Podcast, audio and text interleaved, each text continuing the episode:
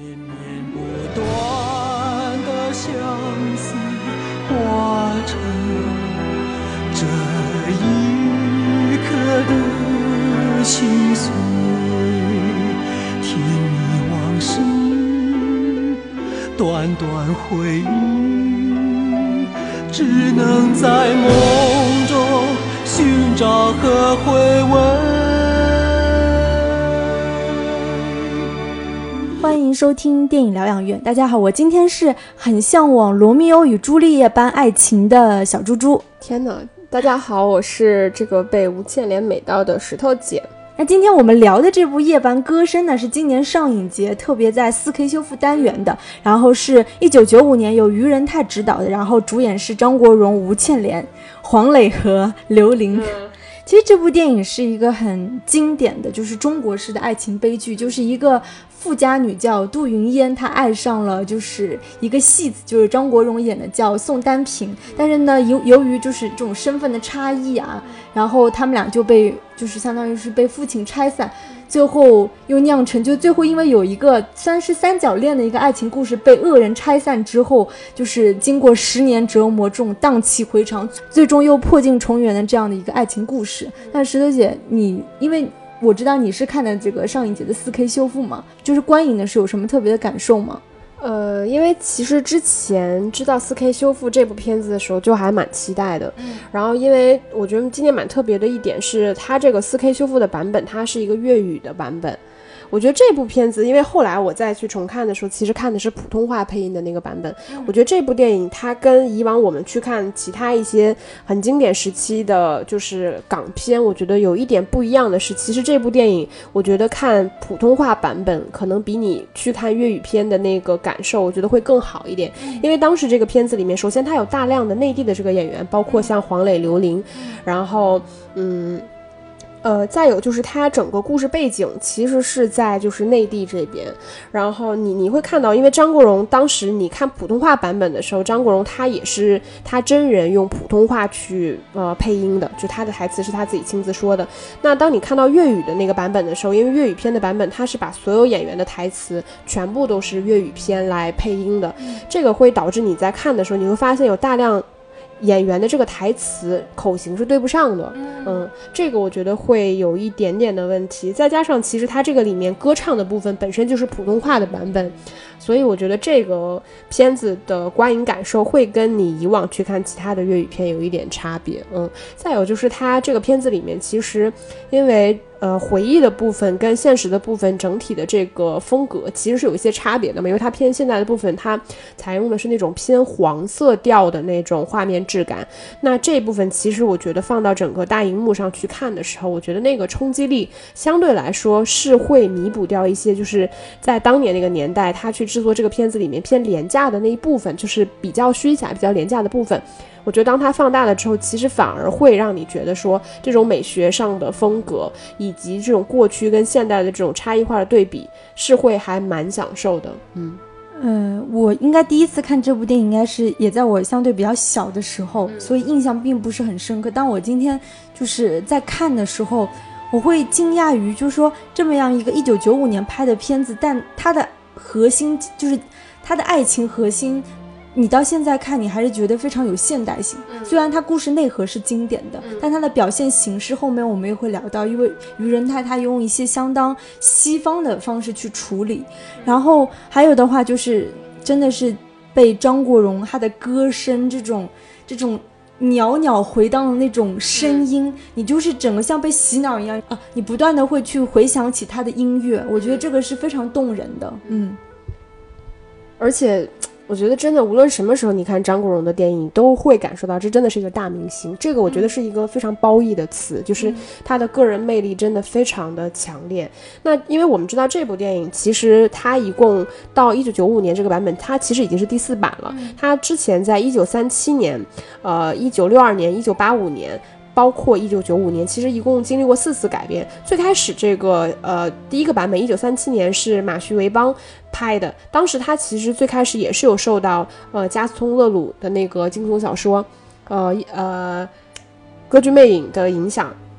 其实就是没有必要刻意去说他们没有那么大的影响。其实我觉得大家看起来还是能感受到两者的关联性还是蛮强的。那到我们看为什么说一九九五年这个版本，它虽然已经是经历第四次改编了，但是在影迷的观众心里，我觉得除了说因为张国荣自己个人的这个明星光环，我觉得和他的整个表演的这种魅力之外，我觉得也跟整个电影它的完成质量确实是很好有关。像你说的，它有很强烈的这种偏现代性的这种呃精神和内核。嗯，然后我可以给大家简单聊一下这几个版本，它关于整个主题和故事上的一个变化。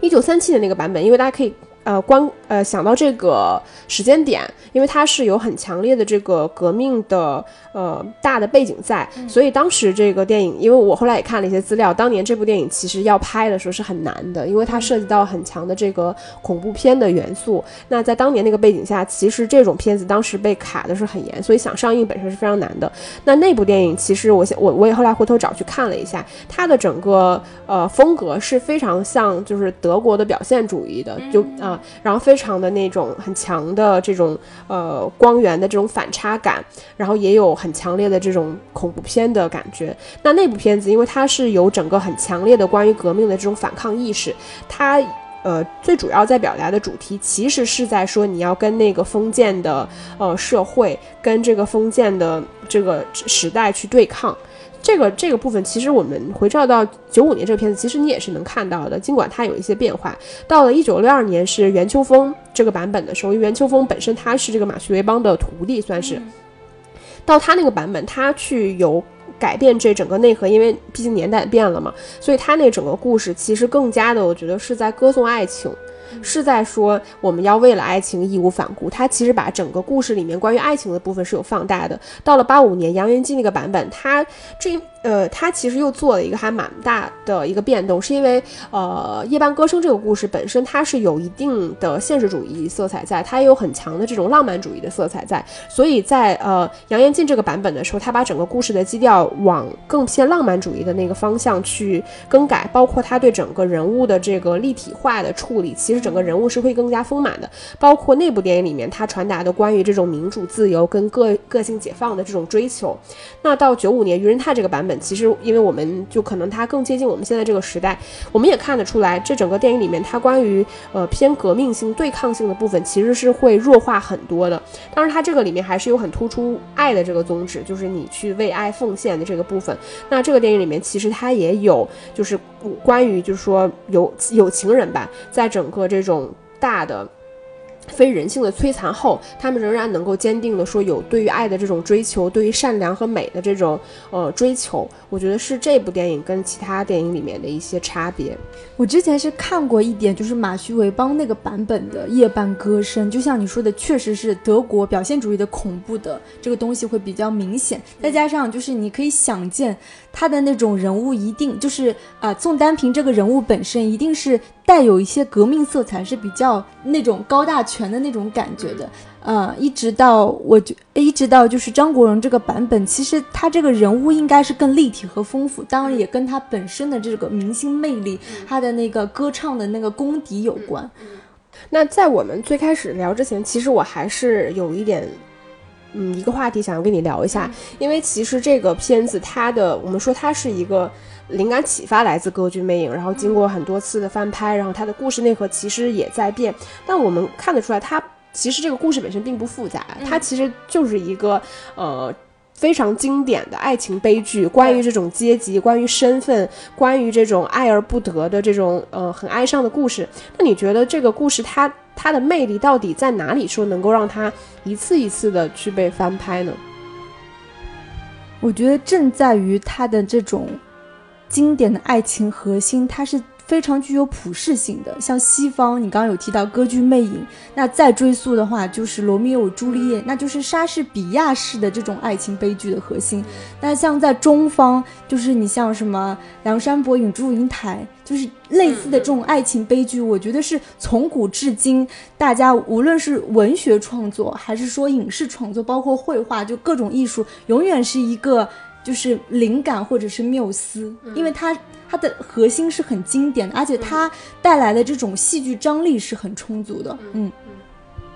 对我我蛮认同的。我觉得就是我我觉得去看一些非常经典的、不停被翻拍的一些作品，无论是小说还是其他的一些音乐剧或者说电影，我觉得他当他们能够重复去翻翻拍的时候，首先它最外表的故事那个呃最外表的一个故事形态一定是关于很普世的这种人类情感，比如说爱情，对吧？然后亲情，我觉得这两个这这两类感情其实是最常用的。那套到这个故事里面，我觉得。因为它是一个呃，表面它是一个爱情故事，那在不同的年代里面，其实你是可以借助一个爱情的外呃外壳去表达你更深层次的一些。呃，不同的主题上的变化，比如说你可能是借助一段不幸的爱情去反思整个时代，你有可能是借助这段爱情去表达对自由的向往，你有可能单纯的是在歌颂爱情。那再加上我觉得，像我前面聊到一点点，我觉得因为整个故事它的气质其实是非常复杂的，因为它是有既有现实主义的一面，它也有很浪漫主义的一面。那你这当这两个方向它在不停的摇摆的时候，也能让整个故事在不同的时代里面有不同的味道。嗯。那就是我再聊一下这个导演于仁泰本身吧。其实他还蛮特别的。首先，他是作为就是香港新浪潮时候的一个代表性的导演，就是跟当时的像什么严浩啊，然后那个呃徐克，然后许鞍华是一辈的，是一起的。再加上他的一个背景，也跟刚刚说的几位导演有点相似。他是从西方学电影制作，然后回到香港的，然后。然后，尤其是就是一九七八年，他跟严浩拍的那个《咖喱飞》，就是我们所谓说打响香港新浪潮第一炮，就是他跟严浩一起拍的。然后后来到就是后面他拍的一些片子，其实主要是惊悚片，比如说像什么《救世者》啊，《猛鬼》。啊，佛跳墙啊，追鬼七雄，所以他在香港电影史上，我们在在谈论他的时候，最初都是以什么啊惊悚鬼才、恐怖片导演这样定义他的，然后一直到就是，呃，九三年他拍的那个《白发魔女传》，然后九五年的《夜半歌声》，尤其是九五年《夜半歌声》，他是跟那个北京电影厂合作的，所以才有这么多内地的卡司，然后在内地取景等等，然后。他这个导演，我又觉得很神奇的，就是他拍完这一波之后，他又去好莱坞发展了，还有也是拍的恐怖片，比如说像什么《鬼娃新娘》啊，呃，《弗莱迪大战杰森》等等，而且他当时。后面刚说那个弗莱迪大战杰森是有八千两百万的美金，所以当时也一度成为就是好莱坞非常炙手可热的恐怖片大导演。所以你你从他的整个背景来说，就是他是很擅长这种恐怖惊悚元素的。所以在这部《夜半歌声》里面，我们后面也会讲到，其实他还是运用了一些恐怖惊悚的元素，只是相比于说刚石头姐说的前几版的《夜半歌声》，它其实弱化了很多恐怖片的元素。嗯。那我们现在主要会从故事和剧本，然后人物，以及就是说这个电影的美学风格这几个方面，然后我们最后可能会讲一些小小的缺点，或者是就是完成度不够的地方吧。嗯嗯，首先就是我我觉得这个电影它的。就是你正好讲到愚人泰了嘛，我就想接一句，因为这个电影其实它的整体的风格，甚至拍摄手法，其实都有一点接近。就是一九八九年叫德怀特 H 里特，他当时拍了一个版本的《歌剧魅影》，其实现在你再翻回去看，是有一些相近的影子的，包括他们对于整个剧院的这个元素的应用，甚至摄影机的一些呃运动的方式，其实都是有一些相似的。那这个电影，我觉得我每次去看，呃，九十年代我。的香港电影的时候，其实我都会很感慨，说那个年代大家对于剧本创作的这个成熟度，就是你永远不要怀疑一个工业流水线出来的作品，它一定是烂的。我觉得真的不是。所以像这部电影里面，我觉得它的故事，包括它的剧本，其实是非常完整的。因为首先这个电影里面，它是借助了戏中戏的这种手法，就是呃，一方面因为张国荣饰演的这个宋丹平，他是一个这个音乐剧的演员，所以他。有在演在剧剧院里面去演自己的这个戏嘛？他他演罗密欧与朱丽叶，在里面饰演罗密欧。因为我们知道这个本身是一个非常经典的西方的爱情悲剧，对照到现实生活里面，其实它又分成了过去跟现在。那其实也是两段爱情。那过去的爱情里面，其实宋丹萍跟杜云烟两个人的这个爱情的悲剧，然后对照到现在呢，其实是韦青和蓝蝶他们两个人的这个爱情。所以其实，在这整个戏剧里面，我们既能看到，呃，这两段爱情就是在过去跟现在，当他们同时遭受到相似的外力的考验的时候，这两两对恋人他们的选择和命运的这种变化，然后你你能看到这整个故事，它尽管并不复杂，但是它的结构其实设计的非常的规整。包括里面会涉及到一些细节的元素，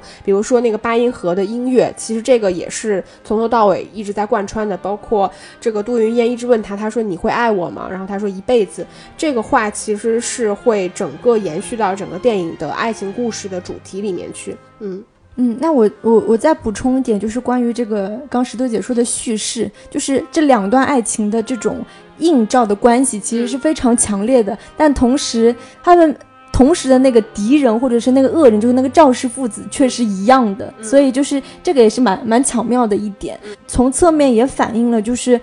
韦青对于宋丹萍这个角色，他不只是说简单的一个对照，他甚至有起到一个化身，或者是说。投胎化身的一一个东西，当然这部电影当中，因为它本身弱化了很多鬼灵魂这个东西的元素，所以只能更多的说是一个替身。但是我相信在之前的版本当中，它一定是在于这个呃，他们俩这种一人同体或者什么两人同体的这个关系，一定是挖掘的更深的。嗯，还有一点就是，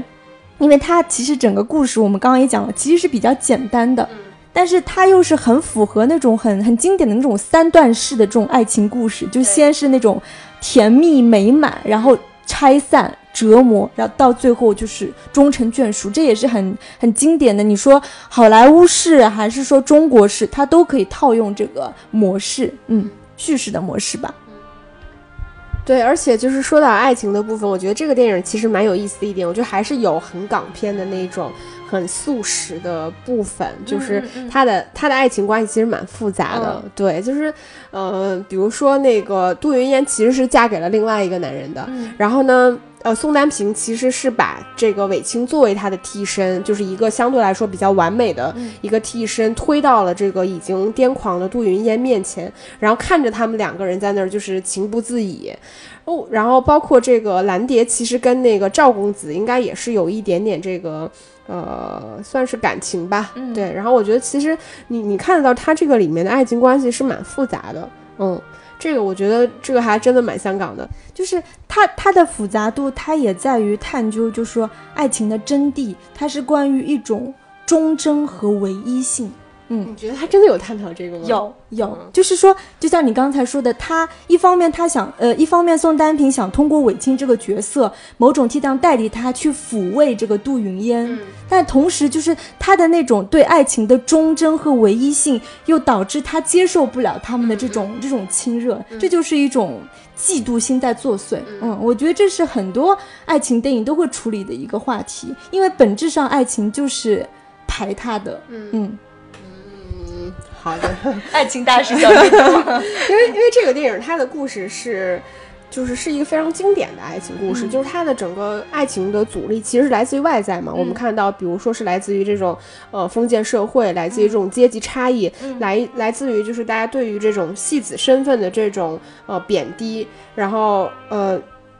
这关于这个人物关系的这种身份的不匹配，其实都来自于这些外力的部分。但是我觉得这个电影很巧妙，像我们前面聊到，为什么它有很现代性的部分，是因为在赵丹大家都以为宋丹萍已啊，在大家都以为宋丹萍已经去世了，然后呃杜云烟其实也被赵公子抛弃了之后，其实理论上来说这两个人应该已经可以在一起了。但是这个时候这两个人的所有爱情的阻力变成了他们内心对于这段感情。就是无法，其实主要是来自宋丹萍，就是他对于他自己不完美的这种，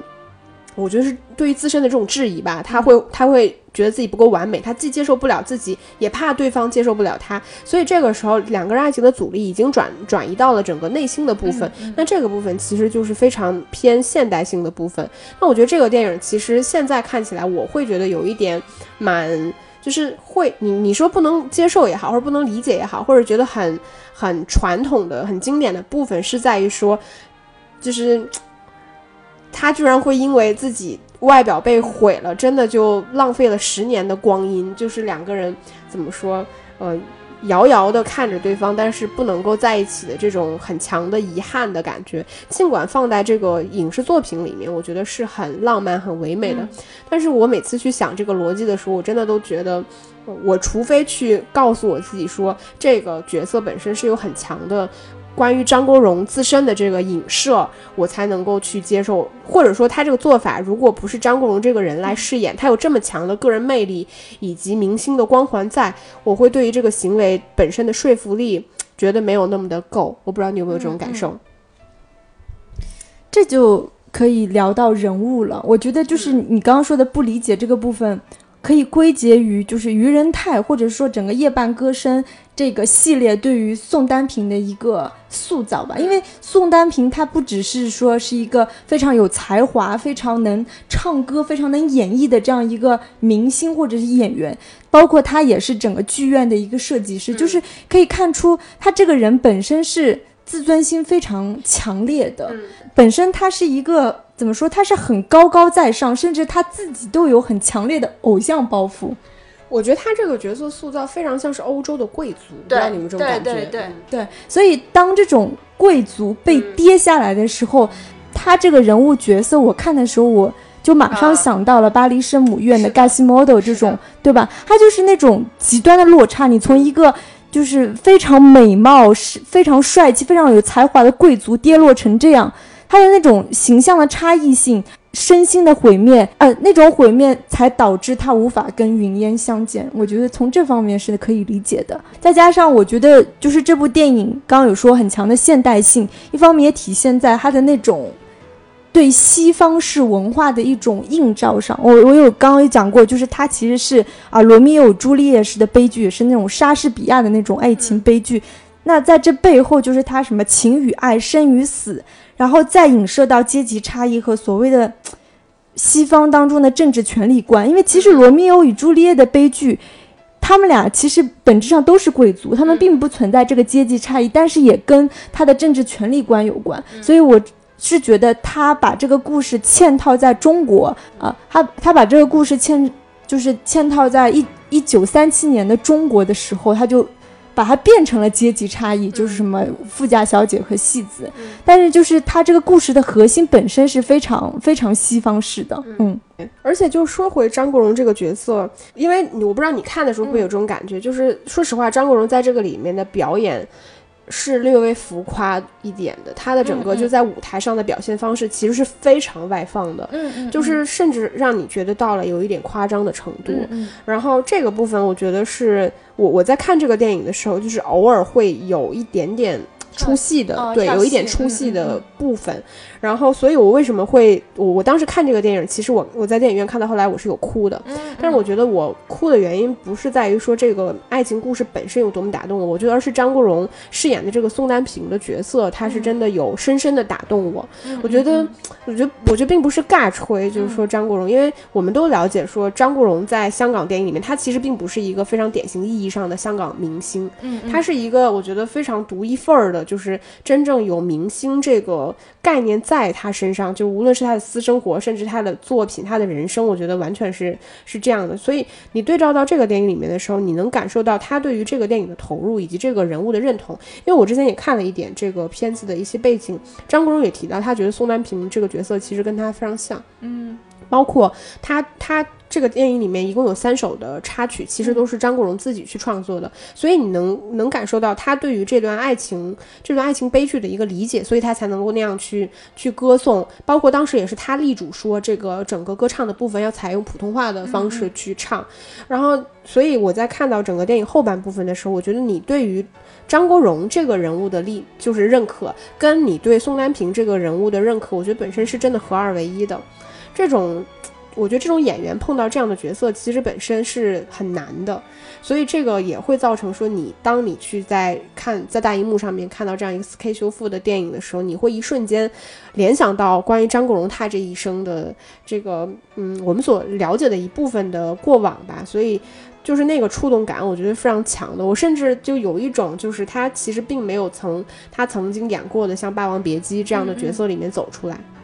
再加上，我觉得在这里面，张国荣他的表演方式本身也是很西化的，因为我们知道，就是你像三七年那个背景下，像那种剧院，我们肯定不是叫剧院，肯定叫梨园，对吧？然后，因为我之前其实也还蛮喜欢看越剧和昆曲这样的桥段，就是即使你在看梁山伯与祝英台的昆剧版本的时候，他们表达这种同样是一种唱腔或者是歌颂爱情的时候，他的。他呃，他的表演方式，包括他的唱腔，都是很婉转的、很委婉的去表现。但是你可以看出，在这部《夜半歌声》当中，张国荣的方式，刚石头姐也说，他是很外放的。这个完全是一种西方式歌剧的表演方式，这也导致就是这个版本跟之前版本有一个很很独特的一个一个差异在。然后再加上那个所谓的梨园，它其实那个建筑风格，后面我们讲美学可以讲了，就是已经是一个非常。典型的西方式的有那种穹顶、圆顶的那种模式，就是现在像巴黎什么商场啊，巴黎春天都是那种穹顶，这是非常典型的西方建筑了。嗯，对，然后再就是最后聊一点点人物的部分，因为我觉得吴倩莲在这部电影里面真的太美了。嗯，就是。就是我觉得她跟就因为我我当时后来去看的时候，大家也说就是吴倩莲不够美啊，配不上张国荣，但我觉得完全不会，我觉得就是太美了。它里面它因为它的着装其实是在这个所有电这整部电影里面，其实人物的服装上其实是最。多最复杂的一个，对对最讲究的一个，它既有很西式的，当年就是很很就是这个很洋派的这种小姐的这种呃像斗篷啊，然后这种小礼服的裙子啊，也有非常中国式传统的那种呃富家小姐的那种衣服，然后包括她整个丹凤眼，然后非常娇媚的，然后又带有一丝丝倔强的那种。样子我觉得好美啊！我当时看到这个片子里面，就是她一出场的时候的那个样子，我就觉得就有被打动，很好看。嗯，那你觉得就是从表演方式，就是我因为我看有一些评论，也会说，哎，吴倩莲的表演方式跟张国荣，张国荣是那种非常投入、非常外化，但吴倩莲的表演方式其实跟他是有一些差异的。嗯。我觉得你有提醒我，我觉得是的。我觉得他们两个人表演方式上其实是会有一点差别。就吴倩莲确实有让人感觉就是没有那么的投入，对。所以，但我我很难界定说这个这个这个部分是优点还是缺点，因为我觉得我自己看观观感下来，我觉得就是张国荣对这个角色的共情太过于的强烈了。嗯，就是你觉得他的投入其实已经。太过太过了，就是所以说我我说你对这个宋丹平的认可和你对张国荣这个人物本身的认可，他是你很难分清楚的。我觉得观你观影的时候也会有这样的感觉。那吴倩莲其实我觉得这个角色本身是成立的，嗯，但是表演风格上面我觉得会就是他的整个表演会收一点儿，就是哪怕他是在很癫狂的情况下，你也不会觉得说就是。就是你不会觉得说你现在此刻看到的人，你会分不清楚是吴倩莲还是杜云烟？我觉得你你你能分得清楚这个部分，嗯。那我那我这边可能有一点过度解读啊，我觉得。杜云渊在这里面一个角色，如果他相对于是罗密欧朱丽叶朱丽叶的版本，他本身就带有一点女性解放意识。嗯因为那个年代就是对吧？你作为一个富家小姐，你其实是要反抗父权，你要追求爱情，甚至就是不惜相当于，因为她结局很悲惨嘛，被她的所谓的丈夫抛弃，被她的父母抛弃，然后为爱癫狂，这个本身就已经很女性意识，或者是对吧？那所以我在想，那是不是因为这样？他在表演方式上，他不能太共情，或者是不能太投入，这样就是我觉得跟女性意识解放会有一些背离。当然，这是我个人的感受，我不认同。然后最后的部分，我们先来聊一下，就是关于这个电影美术的部分吧。因为像你前面也提到了一点点，我觉得这个电影首先最明显的就是，我觉得是香港电影一贯以来他们关于各种美学风格的这个杂糅。在这个电影里面，其实最明显的一个是关于整个剧院的这个设计，音乐厅的这个设计。像你说，它是非常明显的这种这种欧式的建筑，然后呃，包括在。你在这个剧院里面，你看到所有人，就不光是说这个演员，哪怕是观众，其实尤其是女性观众，你看到他们穿的，其实相对来说服装上也是非常西式的这种，并不是穿的这个，我反正我我我自己是没有太看到说坐在前排的女观众有穿旗袍啊什么的，大家穿的可能更像是那个年代呃比较进步、比较解放的女学生的这种套装，呃这样的一个打扮。那另外，其实我我觉得更让更引起我注意的，其实是关于这个杜家，嗯，他整个家庭的一个一个风格，因为他那个里边，他是一个非常传统的封建式的大家庭，其实。这个里面，我觉得他有故意去强调这种东西方的对比，所以他在里面关于住宅的这个设计，我觉得其实是有一点点不符合真实的这个当时关于宅院的这个设计，因为当时的宅院本身设计的是非常复杂的，但他这个里面故意选取了一些非常空旷的呃场景，然后在里面摆一些比如说桌椅的部分，这个本身呃在建筑风格上面，我觉得会呃。对照非常强烈，因为一边是非常色彩饱满，然后非常就是里面非常富丽堂皇的呃一个西式的建筑，那另外一方面其实是一个高宅大院，然后很空旷、很阴森，甚至整个色调是非常冷、非常冷硬的这种的呃设计。我觉得这个对比非常强烈，包括我说到就是人物在不同的这两个空间里面出现的时候，他们这个服装的呃差别其实也是非常大的，嗯。哎，我我倒是不认同你说杜宅的这种，你觉得设计是有一点不合理，对吧？嗯嗯。因为我当时看到他的那个杜宅的那个，它其实是它的大厅应该是四合院的那种建筑，包括像杜云渊逃出来的时候，你记得有个比较窄的长廊，他们打瘸他的丫鬟等等，让我想到类似于大红灯笼高高挂的那种美学的场景。对，我觉得在那个年代是。是很合理的，包括像李少红之前拍的，像什么橘子红了那种，就是他当你想表现一个就是家庭氛围特别压抑、父权啊，包括你记得那个杜宅，就是他们坐在里面的时候，你发现他的墙壁上都是挂了一些穿清代服装的一些画像，那很明显就是杜家的那个祖宗，就是各代各代祖宗挂在上面，就是那种把杜云烟压得喘不上气。我觉得他就是故意形成这种对比吧。嗯。对我说的不合理，并不是说在艺术创作上的不合理。对啊，因为他这个，我我我知道他是为了加强这种对比性。我我说的不合理，我是说，我觉得就是，嗯，我我觉得我自己嗯认为的，当然。并不一定可能是对的，就我觉得一个真实的，呃，关于一个那样当时高宅大院的家庭，比如说你那是一个迎客的一个像会客厅一样的地方，它的整个设计真实不应该是那个样子的。嗯，对，所以我我在我在说的是这个部分，我觉得它肯定是在像你说的，它是为了强调两端的对比。如果你真的说不合理，我甚至觉得其实那个西式的那个音乐厅本身它也是不合理的。对，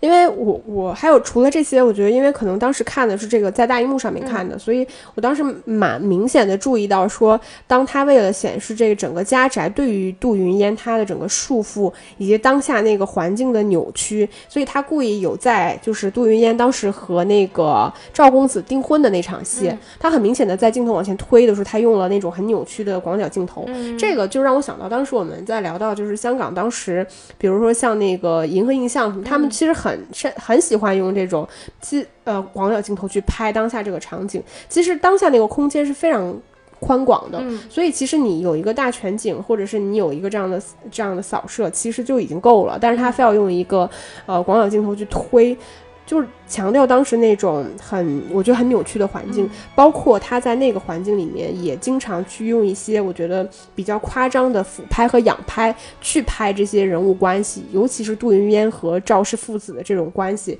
我觉得这个是我觉得大荧幕上比较能注意到的一点吧。嗯，我很好奇，就是石头姐，你最喜欢哪场戏？我可以先告诉你，我喜欢，我特别喜欢那场戏，就是。一个风雨交加的夜晚，就是杜云渊他自己躺在他自己家，半夜惊醒，大声呼唤他爱人的名字单平单平的时候，宋单平就是穿着那个黑色的斗篷，然后雨特别大，然后他透过窗户口看他心爱的女人，那种爱而不能尽、爱而不能得的感受，真的特别特别揪心。其实雨风雨交加，或者是他的那种。当时那个灯光其实是有特别映照他那个半边毁容脸的那个特写，那种光影的那种变化也特别有，就是德国表现主义的那那种美学风格，就是他通过这种自然环境那种窗户的阻隔，就是把这种爱情悲剧的戏剧张力表现的特别明显，这是我印象特别深刻的一场戏。那你呢？我想知道你最喜欢哪一场戏？呃，我我我可以理解，我觉得你说这场戏，它看似其实不复杂，比较简单，但它确实很符合整个电影的这个基调，因为它是很外放的，相当于这个电影里面，你你的这个玻璃，然后你的这种风雨交加，对其实都在外部的去强化这个爱情之间的这种阻力。对，然后你说到我最喜欢的戏，其实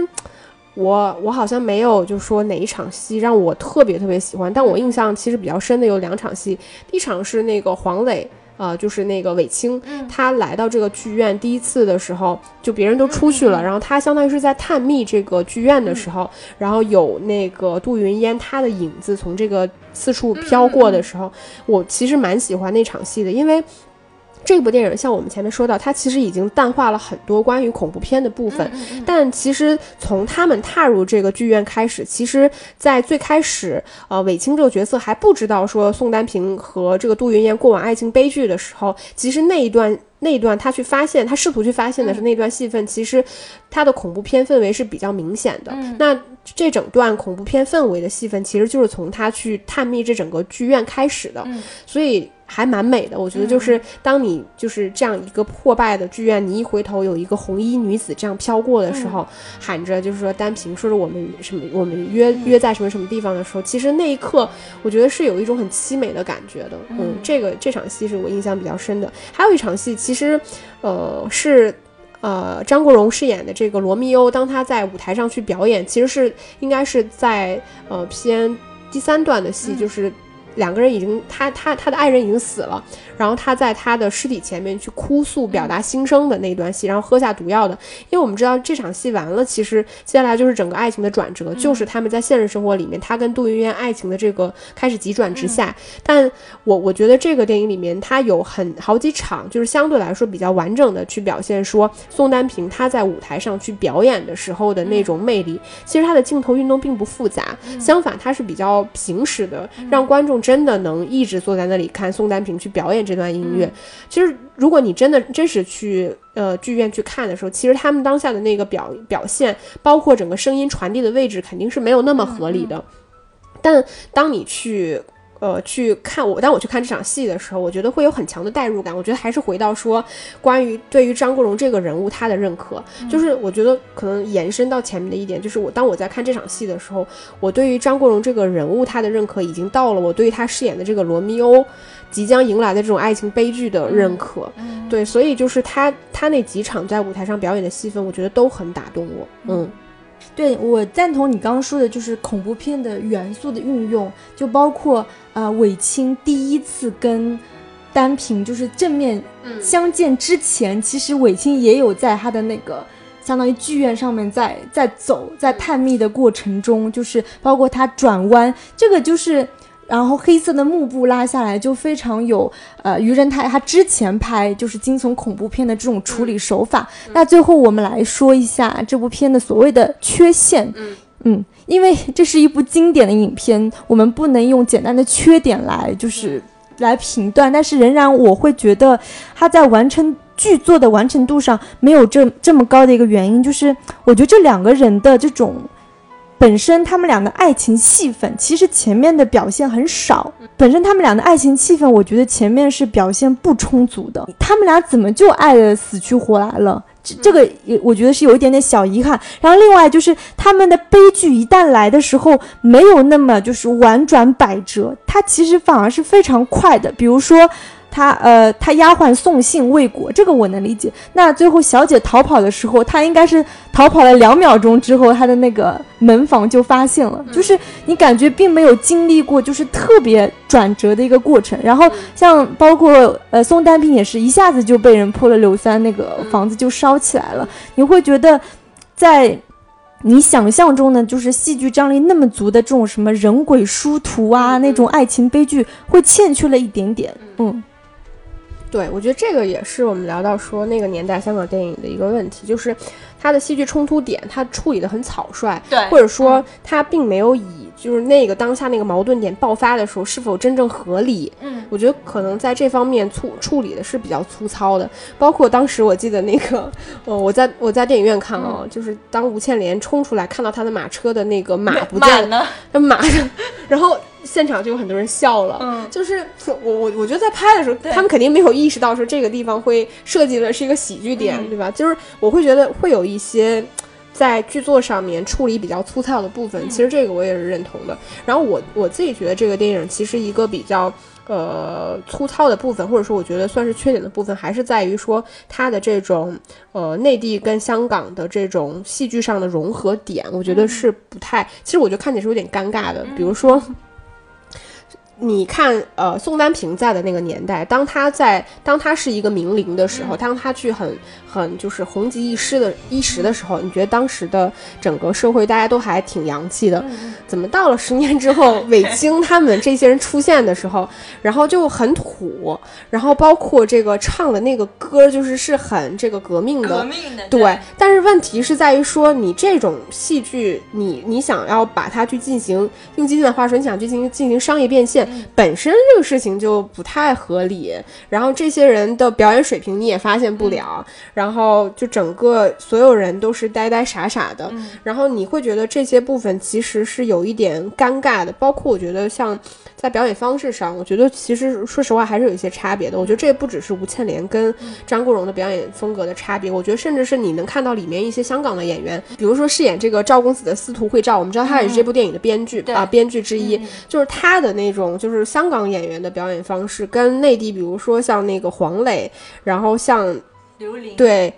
呃，他们的这种表演方式其实差别挺大的。然后你会觉得，其实在这个美学的融合上面，包括表演上面的融合，我觉得是有一点出戏的。嗯，这个部分是我自己觉得没有那么好的一点。再有就是，我觉得其实我也可以理解你说的那个，呃，你会觉得前面两个人关于爱情的这个铺垫，呃，没有那么的明确，跟就是让观众有强烈的认同感之后，马上就迎来了第一波比较高潮的这种呃戏剧的对抗。我其实认同，我觉得好多就是这种翻拍作品都会出现这样一个问题，就是因为你前作已经就试图去铺垫过这些故事的前世今生，到你后面续作的时候，他们经常就是为了去有一些侧重点上的差别，而不去做这个前面的铺垫。那我觉得本身手法是有很多的，但当你去掉这个部分的时候，让观众。就比如像我们这样没有，如果你当你没有看过几个版本，你直接去看这个版本的时候，你会觉得你的那个对于两个悲情人物的这种认可度，我觉得是会差一些的。嗯，所以这个电影我觉得。我们可以说它很经典，但是它没有经典到说成为我们说香港黄金时期最最顶级的那一波。我觉得也是有它它的原因在的，就是它它的整个电影，无论是在拍摄、在剧作上，我觉得还是有一些嗯比较粗糙的部分在。嗯，我我觉得这个粗糙也是跟它是一部呃中港合拍片有关，嗯嗯因为它是跟北京电影制片厂合作的嘛，嗯所以你会发现，尽管它是两条线时间线那样交叉并进，但是就是差异感很强烈，嗯就是因为它是。两拨人一起来合起来拍，就是你能感觉到当时拍摄的时候，他们遇到了很多交流上或者嗯碰撞上、表演方式上的这种差异。嗯嗯，我觉得会有，因为会有对，这个这个部分里面，我觉得内地的就是整个线，包括它的戏份其实太重了，嗯嗯所以这个就会就会它会导致说香港的整个团队他们在拍的时候，他们很擅长的那个部分会会没有那么容易发挥出来。嗯对，所所以你就说关于合拍这个问题，其实直到就是可能哪怕说直到今天，我们还在试图去解决这个问题。嗯所以当时的那个状况，我觉得在这个电影里面其实体现的确实还比较明显。嗯，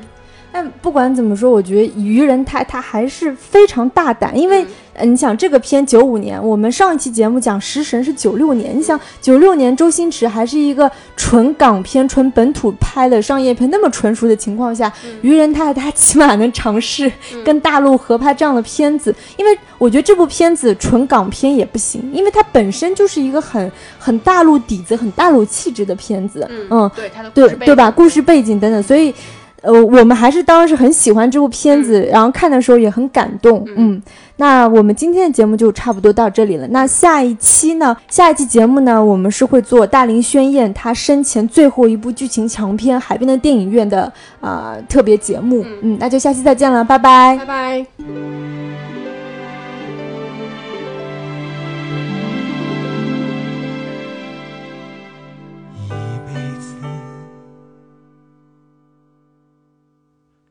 去留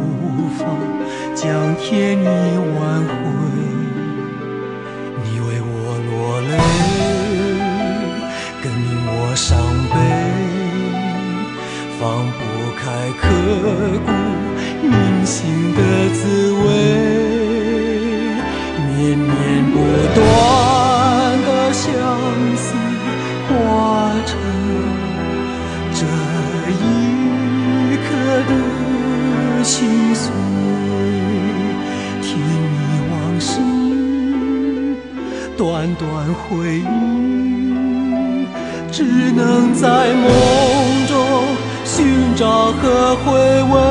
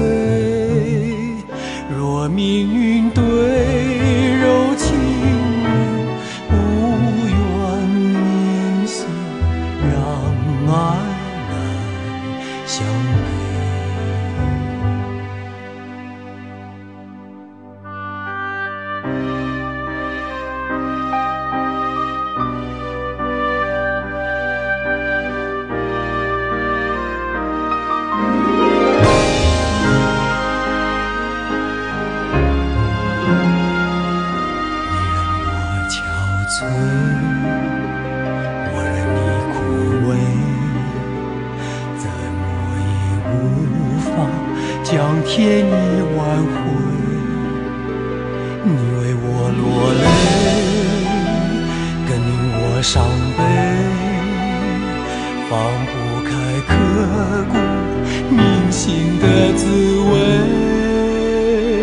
绵绵不断的相思化成这一刻的心碎，甜蜜往事，段段回忆，只能在梦寻找和回味。黑夜之中，请你